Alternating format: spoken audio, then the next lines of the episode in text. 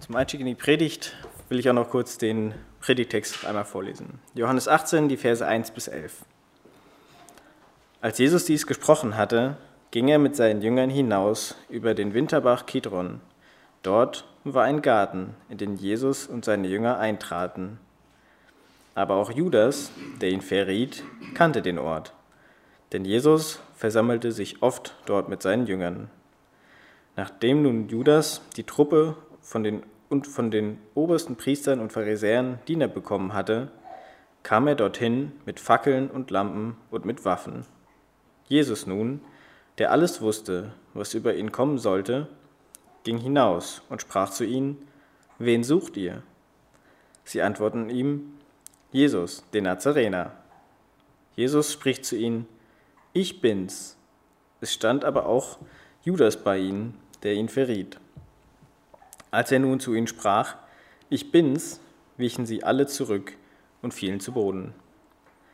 Nun fragte er sie wiederum, Wen sucht ihr? Sie aber sprachen, Jesus, den Nazarener. Jesus antwortete, Ich habe euch gesagt, dass ich es bin. Wenn ihr nun mich sucht, so lasst diese gehen, damit das Wort erfüllt würde, das er gesagt hatte. Ich habe keinen verloren von denen, die du mir gegeben hast. Da nun Simon Petrus ein Schwert hatte, zog er es und schlug dem Knecht des Hohepriesters und hieb ihm das rechte Ohr ab.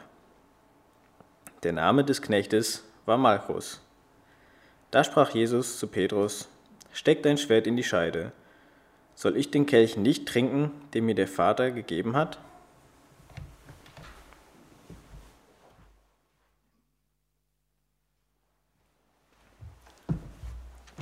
Gnade sei mit euch und Frieden von Gott dem Vater und dem Herrn Jesus Christus. Jetzt haben wir die Geschichte gerade gehört, um die es geht. Wir sind nicht am Gründonnerstag, sondern kurz vor Weihnachten. Aber in unserem fortlaufenden Text kommen wir jetzt an Johannes 18, Verse 1 bis 11. Danke, Jonathan, fürs Lesen der Texte. Ist euch was aufgefallen?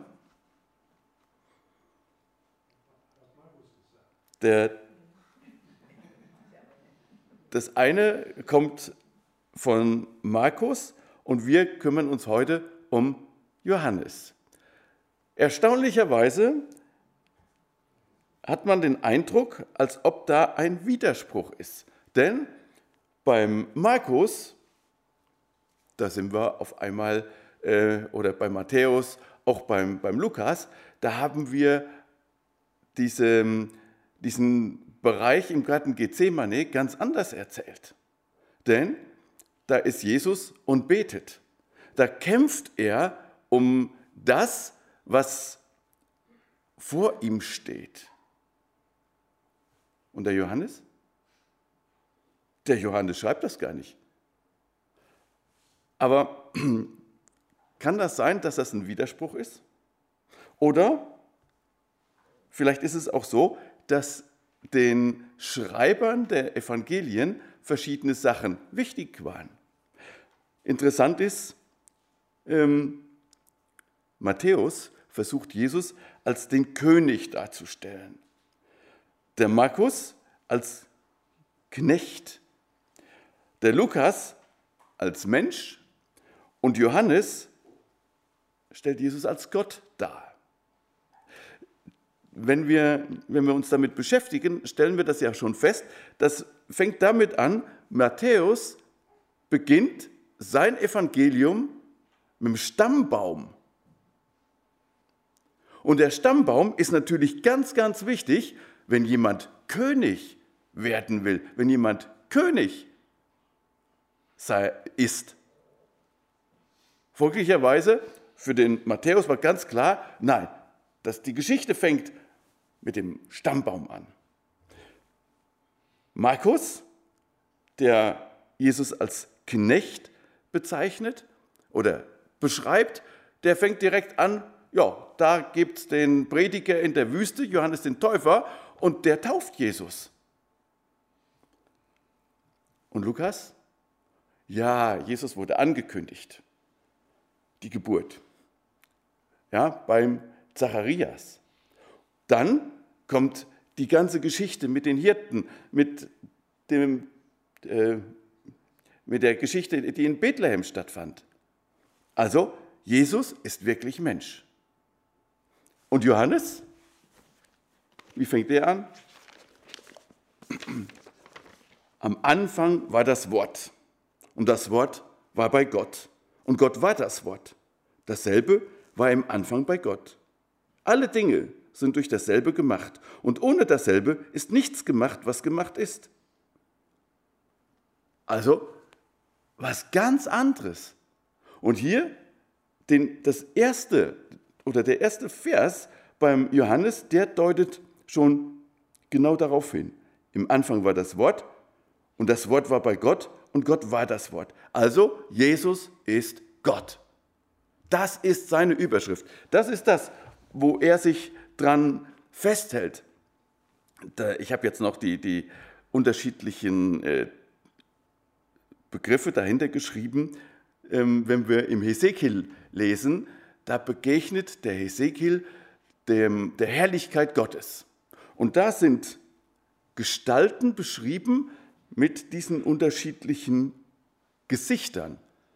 Ein Gesicht dieser Gestalten war wie ein Löwe, das andere wie ein Stier, das nächste wie ein Mensch und das vierte wie ein Adler. Die hatten also im Endeffekt vier Gesichter rundherum und deshalb brauchten die sich nicht rumzudrehen und die konnten dann immer nach der Richtung eines dieser äh, Gesichter laufen. Aber könnt ihr mal nachlesen in dem äh, Hesekiel 1, da steht das drin. Also, ganz klar, der Johannes geht dahin und sagt, Jesus ist Gott.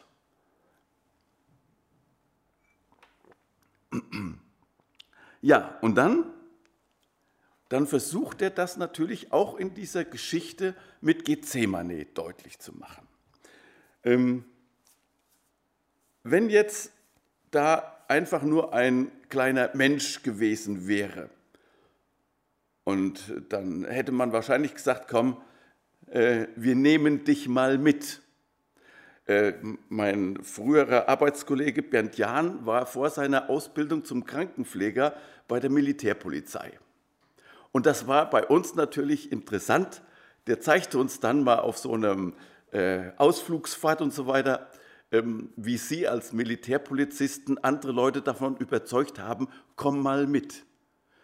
Der hatte nämlich dann sogenannte Komm-mit-Griffe. Ja? Der nahm deinen Arm, packte mal eben die Hand rum und dann dann gingst du freiwillig mit, weil das nämlich wehtat. Und ähm, wenn wir uns jetzt überlegen, damals gab es mit Sicherheit äh, Leute, die waren nicht so oder nicht so piano wie heute unsere ganze oder die meisten unserer Gesellschaft, sondern da wurde schon mal rabiat zugepackt. Folglicherweise, ähm, wenn Jesus einfach nur jemand gewesen wäre, der nicht so viel Aufruhr gemacht hätte, dann hätte irgendjemand gesagt, hier, geh mal hin, bring mir den mal her. Und dann hatte der seinen Commitgriff und auf geht's. Aber jetzt müssen wir mal gucken, wer kommt denn, um Jesus gefangen zu nehmen? Habt ihr euch darüber schon mal Gedanken gemacht? In Johannes 18 steht, als nun Judas die Schar der Soldaten mit sich genommen hatte, also mit anderen Worten, eine Schar von Soldaten war da. Äh, wie kommt jetzt der Judas dazu, Soldaten mitzunehmen? Hat er gesagt, hier Jungs, kommt mal mit, ich zeige euch mal den, den, der gesucht wird? Mit Sicherheit nicht. Denn logischerweise, das waren römische Soldaten. Und diese römischen Soldaten, ähm, die, ich will mal eben schon mal darauf gehen, die hatten einen Ober Entschuldigung, die hatten einen Oberst und wenn wir genau gucken, wer das war, dieser Oberst, dann war das einer, der über 1000 stand. Und wenn ein Chef der römischen Soldaten, der wahrscheinlich sogar der Chef der Soldaten in der Burg Antonia war, ähm, wenn der mit seinen Soldaten loszieht, dann geht er nicht alleine, dann hat er von seinen normalerweise 600 Soldaten, die in so einem äh, Kompanie drin waren, hat er mit Sicherheit nicht nur zehn mitgenommen, sondern auch eine Ecke mehr. Aber jetzt wieder die Frage, wie kommt nun der Judas dazu, vor dieser Schar von Soldaten herzugehen? Das heißt, das war eine groß angelegte Sache. Pilatus war mit Sicherheit mit im Boot, denn der war ja der Oberchef und der musste dann auch sagen, hier, du Oberst, äh, nimm mal so einige von deinen Leuten, ich weiß nicht, ob das 100, 200 Leute waren, nimm die mal mit und äh, nimm die mal gefangen. Es besteht Fluchtgefahr. Es besteht die Gefahr von, von Widerstand. Es besteht die Gefahr, dass das eine Riesensache wird. Und übrigens, deshalb kann es auch gut sein, dass der Pilatus morgens in aller Frühe schon darauf gewartet hat, dass die jüdischen Führer mit diesem Gefangenen bei ihm auftauchen. Denn ich glaube nicht, dass der Pilatus ähm, sich aus seiner Routine hat rausbringen lassen und ähm, hat immer ein offenes Ohr für Gefangene gehabt oder sowas. Der Pilatus, der war mit Sicherheit darüber informiert, was läuft da mit diesem Jesus. Der war mit Sicherheit darüber informiert, was auch anstand. Wir wollen den aus dem Verkehr ziehen. So, also Soldaten waren dabei. Dann Knechte der hohen Priester und Pharisäer. Wisst ihr, wer das war? Das waren die levitischen Tempelpolizisten. Also ähm, aus Schriften und so weiter hat man oder weiß man, dass der Tempel damals um diese Zeit gesichert wurde. Und zwar waren jede Nacht circa 200 levitische Polizisten oder Krieger oder wie man sie auch nennt, ähm, da und bewachten den Tempel an allen Eingängen und auch das Allerheiligste und was weiß ich, oder dieses, dieses Heiligtum, da durfte ja auch niemand hin. Und deshalb war ganz klar, ähm, da gab es wirklich 200 Leute, die jede Nacht da waren zur Wache. Und das war natürlich auch, ich sag mal, wie mein lieber Freund Bernd, der mit Komm mitgriff mal eben zeigte hier, du hast hier nichts verloren, die waren mit Sicherheit auch ausgebildet. Und die waren also dann nicht als Knechte von den hohen Priestern und Pharisäern da. Ähm, gut, die kamen dahin mit Fackeln, Lampen und Waffen. Klar, die mussten was sehen. Und jeder, der von euch schon mal eine Nachtwanderung mitgemacht hat oder im Zeltlager war und wenn dann jemand kam zum Überfallen und so weiter, ja, ist ja logisch, da war richtig was los. Aber waren noch mehr Leute da? Der Lukas, der beschreibt das. Jesus aber sprach zu den hohen Priestern und Hauptleuten des Tempels und den Ältesten, die zu ihm gekommen waren. Mit anderen Worten, äh, die haben gesagt, nein, wir können das nicht nur unseren äh, Polizisten überlassen, wir wollen selbst vor Ort sein. Wir wollen sehen, dass das auch richtig klappt. Wir wollen auch da Einfluss nehmen und wollen sicherstellen, dass dieser ja, Kuh, diese, diese Gefangennahme wirklich gelingt. Also, wenn da von mehreren hohen Priestern die Rede ist, dann war das natürlich so, es gab einen einzigen hohen Priester. Aber wenn dann von den hohen Priestern steht, dann waren das diese führenden Priester. Und dementsprechend, interessanterweise, diese führenden Priester waren sich auch nicht zu schade, dabei zu sein, zu gucken, sondern wie gesagt, die wollten dann sehen, dass ja, alles passte und dass die wirklich ähm, Erfolg hatten mit ihrer Aktion.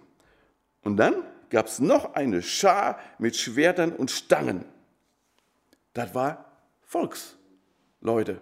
Ja? Leute, die merkten, oh, hier ist was los. Ihr könnt euch nämlich vorstellen, wenn auf einmal mitten in der Nacht die Soldaten aufmarschieren, die Tempelwache aufmarschiert, da war was los. Das ließ, nicht, äh, ließ sich nicht mal eben verheimlichen oder sowas, sondern da ging jeder natürlich mit, ey, was ist denn hier los? Jetzt müssen wir mal hinterhergehen, gucken. Und dementsprechend, wenn wir uns jetzt überlegen, ich habe die mal hier nochmal versucht aufzuführen, das war also dann der, der römische Befehlshaber über 1000, also ein ganz gehobener Mensch der römischen Truppe mit seiner Schar. Egal, ob das jetzt 100, 200 oder 300, 400 waren. Ja? Die führenden Priester waren da, die Ältesten des Volkes und die führenden Offiziere der levitischen Tempelwache, also dieser Tempelpolizei, dann eine Volksmenge mit Stöcken und Schwertern und Judas, der vorwegging. Der sagte, ich weiß, wo er ist. Und alles hinter dem Judas her. Und natürlich dabei Malchus. Kommen wir später zu.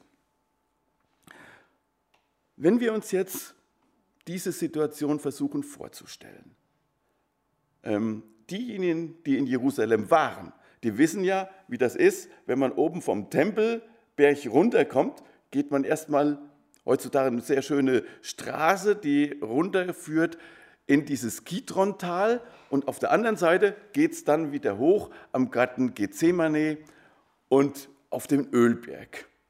Und wenn jetzt diese riesen Volksmenge darüber kommt, dann war das ganz klar. Die Leute, die im Garten Gethsemane waren, die kriegten das auch mit. Und Jesus? Jesus kriegte dementsprechend nicht nur mit, da kommt ein großer Auflauf, sondern Jesus wusste natürlich vorher, was da passierte. Äh, wenn jetzt der Johannes die Vorgeschichte nicht so darstellt, mit diesem Gebetskampf, mit dem, dass er selbst ja bei diesem Gebetskampf von Jesu mitgefragt war, dass er mit seinem Bruder Jakobus und mit Petrus extra mit Jesus ein Stück weit in diesen Garten hineingegangen waren, dann hat das mit Sicherheit damit zu tun, dass er nicht nur oder dass er nicht seine, sein eigenes Versagen in den Hintergrund stellen wollte, sondern dass es ihm darauf ankam, was ist denn dieser Jesus? Er ist Gott, er ist der Sohn Gottes. Und dementsprechend konnte er sagen, das mit diesem Ringen, das brauche ich nicht extra zu erzählen. Das, das ist irgendwo selbstverständlich. Und vielleicht auch diejenigen, die diesen, ähm, dieses Evangelium lesen oder gelesen haben, ja, die wussten das auch schon. Ja? Und dementsprechend konnte er direkt damit statten, was für ihn wichtig war. Da nun Jesus alles wusste, was ihm begegnen sollte, ging er hinaus und sprach zu ihnen. Jesus ist also nicht derjenige, der auf der Flucht ist, der sich versteckt, sondern im Gegenteil. Da kommt wieder Jesu Gottheit voll zum Tragen. Er geht seinen Feinden aufrecht entgegen. Wieso kann er das? Wieso kann er das? Er kann es nur, weil er genau weiß. Johannes 10 hat es stets geschrieben. Darum liebt mich der Vater, weil ich mein Leben lasse, auf dass ich es wieder empfange. Niemand nimmt es von mir, sondern ich selber lasse es. Ich habe die Macht, es zu lassen und habe die Macht, es wieder zu empfangen. Dies Gebot habe ich empfangen von meinem Vater. Mit anderen Worten, Jesus wusste genau, dass er sich als Opfer geben würde. Klar, dieser Gebetskampf führte ihn dahin, dass er auch in der Lage war, denen entgegenzugehen. Der, der, der Lukas ist übrigens derjenige, der als einziger beschreibt, der Jesus als Mensch darstellt, da kam ein Engel und stärkte ihn. Jesus wusste also genau, was auf ihn zukommt. Und dann, jetzt kommt dem dem Johannes sein eigentlicher Kern. Wen sucht ihr? Sie antworteten ihm, Jesus von Nazareth. Er spricht zu ihnen, ich bin's. Judas aber, der ihn verrat, verriet, stand auch bei ihnen. Also, wir versuchen die Situation nochmal klar zu machen. Der Judas kommt mit den ganzen Leuten, die anderen Evangelium sahen, er geht auf ihn zu, auf Jesus, gibt ihm den Kuss, den Bruderkuss und sagt, hallo Meister. Und alle wissen, jo, dann ist er hintrauf. Ja, den müssen wir jetzt fangen, bevor er flieht. Für den Johannes war es aber wichtig, dass Jesus ihnen entgegengeht und fragt, wen sucht ihr? Und dann die Antwort, ich bin's. Wenn man das jetzt im Griechischen liest, steht da was anderes. Wir Deutschen sagen, ich bin es. Ja? Die Griechen sagen, ich bin. Und zack, zack, zack, zack, ratter, ratter, ratter. Was heißt, ich bin? Ich bin Gott. Das ist Gottes Name. Und deshalb waren ja Jesu ganze Ich bin Worte auch so ja umkämpft, umstritten. Jesus sagt ganz klar, wenn er sagt, ich bin, dann identifiziert er sich mit dem Gott, der Mose am Dornbusch erschienen ist. Was soll ich sagen, wer mich schickt? Dann sagt Gott, der ich bin. Der war, der ist und der sein wird. Der ich bin schickt mich. Und Jesus, wenn Jesus genau das hier so sagt, war für diese frommen Juden, die Pharisäer und die Leviten, war ganz klar, ey, er sagt, er ist Gott. Und? Als nun Jesus zu ihnen sprach, ich bin's, wichen sie zurück und fielen zu Boden. Wir haben eben versucht deutlich zu machen, das waren nicht nur zehn Leute, das waren nicht nur 50 Leute, das waren wahrscheinlich, was weiß ich, 200 oder mehr Leute, die da Jesus entgegenkamen. Und jetzt stellt euch vor, wie so ein Domino-Effekt, ja, jeder wollte natürlich vorn sein. Und als Jesus sagt, ich bin Gott, baff, alles liegt auf dem Boden. Können wir uns diese, diese Macht vorstellen, die da abgeht? Ähm, interessant ist, wer fällt denn vor Gott zu Boden? Psalm 27. Wenn boshafte Menschen über mich herfallen, um mich mit Haut und Haaren zu verschlingen, meine Gegner und Feinde, dann sind sie es, die stürzen und fallen. Also, mit anderen Worten, die Feinde Gottes fallen zu Boden. Wir könnten uns jetzt natürlich wieder Gedanken machen, da gibt es im Internet so einiges an ähm, Videos von Benny Hinn.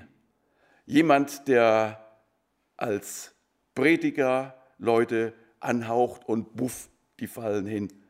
Ähm, der Toronto-Segen, wo jede Menge äh, Gemeinden sagen, hier, wir werden dadurch durch den Heiligen Geist erfüllt.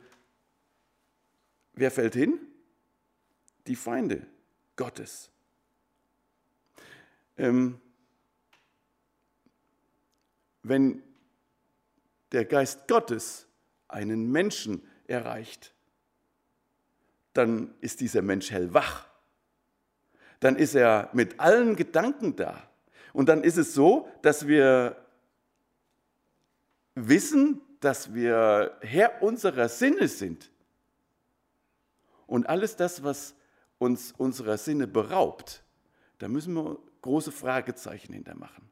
Und deshalb sollten wir uns auch nicht von allem Möglichen hin und her ähm, schieben lassen, sondern sollten klar haben, äh, unser Herr ist derjenige, der Herr unserer Sinne ist, der uns ja, helfen will, klar zu leben und klare Gedanken zu haben. Weiter in der Geschichte. Da fragt er sie abermals, wen sucht ihr? Ja? Und wir können uns jetzt vorstellen, diese ganze Meute rappelt sich wieder auf und steht wieder und dann, ja, Jesus von Nazareth. Und Jesus antwortet, ich habe es euch gesagt, ich bin's. Und jetzt kommt natürlich auch wieder ein Stück weit etwas von diesem, dieser Gottheit raus. Sucht ihr mich, so lasst diese gehen. Denn er hatte ja im hohen priesterlichen Gebet darum gebetet, dass keiner von denen verloren geht, die der Vater ihm gegeben hat. Und das sollte sich jetzt auch hier direkt erfüllen. Denn wenn jetzt ähm, eine solche Heeresmacht auf eine Gruppe trifft, dann gucken die nicht viel. Ja? Wer ist jetzt der Chef? Die anderen können gehen? Nein, nein, die werden alle zusammen gecasht. Ja? Und Jesus sagt, nee, nee, äh, ich bin ja derjenige. Nehmt mich und lasst die gehen. Auch das wieder ein Zeichen seiner Gottheit. Wenn wir also jetzt feststellen, Jesus geht auf seine Feinde zu, das ist ein Zeichen dafür, er weiß, was ihn erwartet und er geht trotzdem hin. Er ist Gott und er sagt es sehr deutlich, ich bin. Alle Feinde fallen vor ihm nieder und er lässt sich durch das Zeichen der Liebe, durch einen Kuss verraten. Auch das ist ja interessant. Aber passt jetzt nicht ganz so zu unserem Thema heute. Das kam wir dann am Karfreitag oder am Gründonnerstag wieder. Er lässt sich gefangen nehmen und er erfüllt seine eigene Bitte im hohen priesterlichen Gebet. Lass diese gehen. Der nächste Punkt in, dieser, in diesen Versen, wo ich denke, ähm, dass Jesus seine Gottheit zeigt, ist, dass er sich nicht von dem Weg abbringen lässt. Ähm, wir selbst wissen, wir lassen uns immer und überall ablenken. Wenn es darum geht, Gebetszeit zu haben, garantiert kommt irgendeine Nachricht auf WhatsApp oder Telegram oder sowas. Oder es ist irgendjemand, der fragt, hier kannst du mal eben.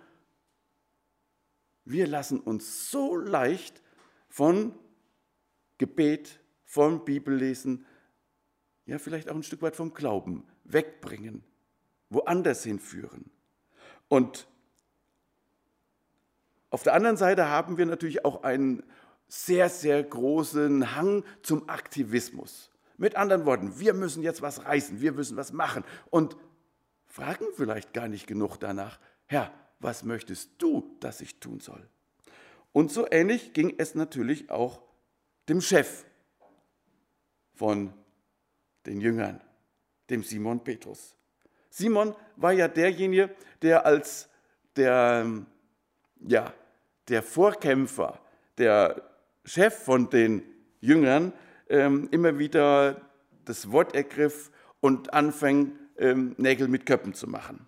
Und so auch hier. Er wartet nicht darauf, dass Jesus sagt, ihr seid dran, verteidigt mich. Sondern er überlegt, was mache ich jetzt? Und stürmt los, zieht sein Schwert, was er mitgeschmuggelt hat oder was weiß ich, was er sich noch schnell hat umgelegt, zieht's und schlägt nach dem Knecht des hohen Priesters, nämlich nach diesem Malchus. Wer war Malchus? Malchus äh, habe ich in der Wuppertaler Studienbibel gelesen, heißt der König. Aber Malchus heißt halt nur König, war kein König, sondern er war ein Sklave des hohen Priesters. Wenn nach einem Sklaven geschlagen wird, konnte man darüber hinwegsehen. Wäre das einer von der, von der Tempelpolizei gewesen, dann wäre es ein Angriff auf die Staatsgewalt gewesen. Hätte er sich mit den Römern angelegt, ich glaube, dann wäre die Sache sofort eskaliert.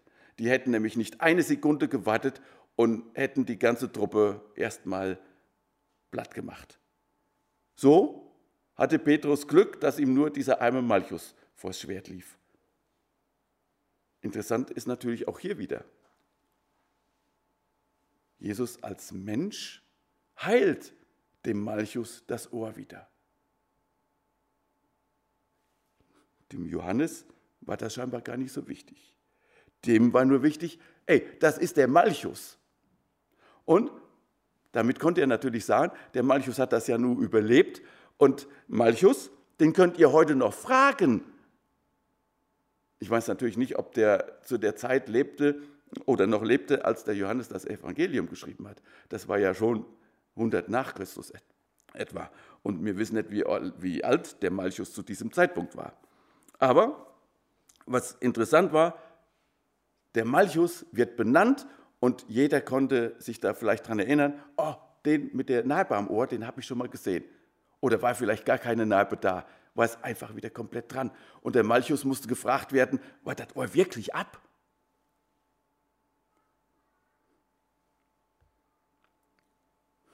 Und Jesus? Jesus nimmt auch diese Situation absolut souverän. Steckt das Schwert in die Scheide.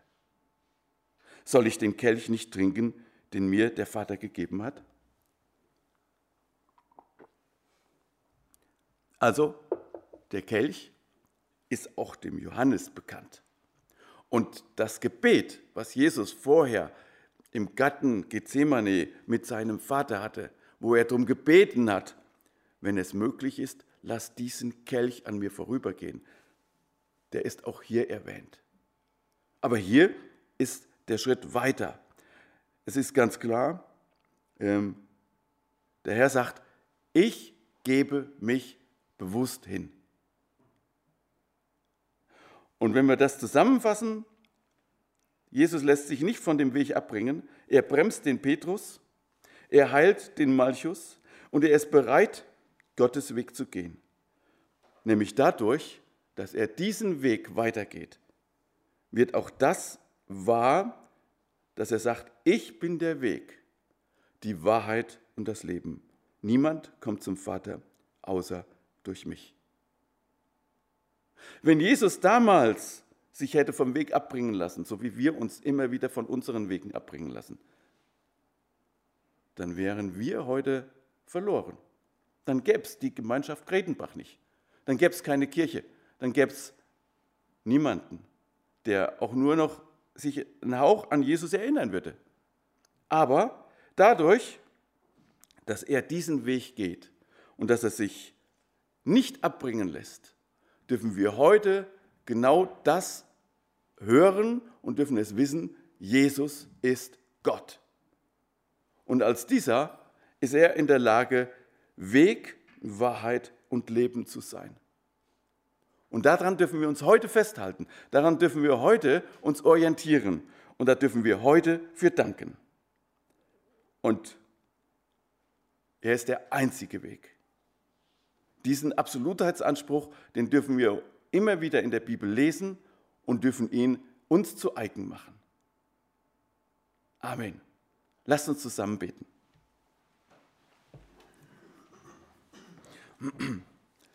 Lieber Herr, du hast dich nicht verschont. Du bist der, der vom Vater diesen Kelch des Leides genommen hat. Wir dürfen uns heute daran erinnern. Wir dürfen heute uns darüber bewusst werden, dass du als der Herr Leben geben kannst und Leben nehmen kannst. Dein eigenes und uns auch heute. Danke, dass wir in diesem Glauben jeden Tag wieder neu leben dürfen, dass uns dieser Glaube an dich die Angst nehmen kann vor dem, was in der Zukunft ist, vor dem, was vor uns steht, ob mit wirtschaftlicher Krise, ob Krieg oder was auch immer kommen wird, wir dürfen daran glauben, dass du der Weg bist und dass du derjenige bist, der uns zum Vater führt. Und so danken wir dir an diesem Morgen dafür, dass du ja in dieser Geschichte so deutlich machst, dass du Gott bist und dass du Gewalt hast und dass alle Gewalt und Macht dir alleine zusteht.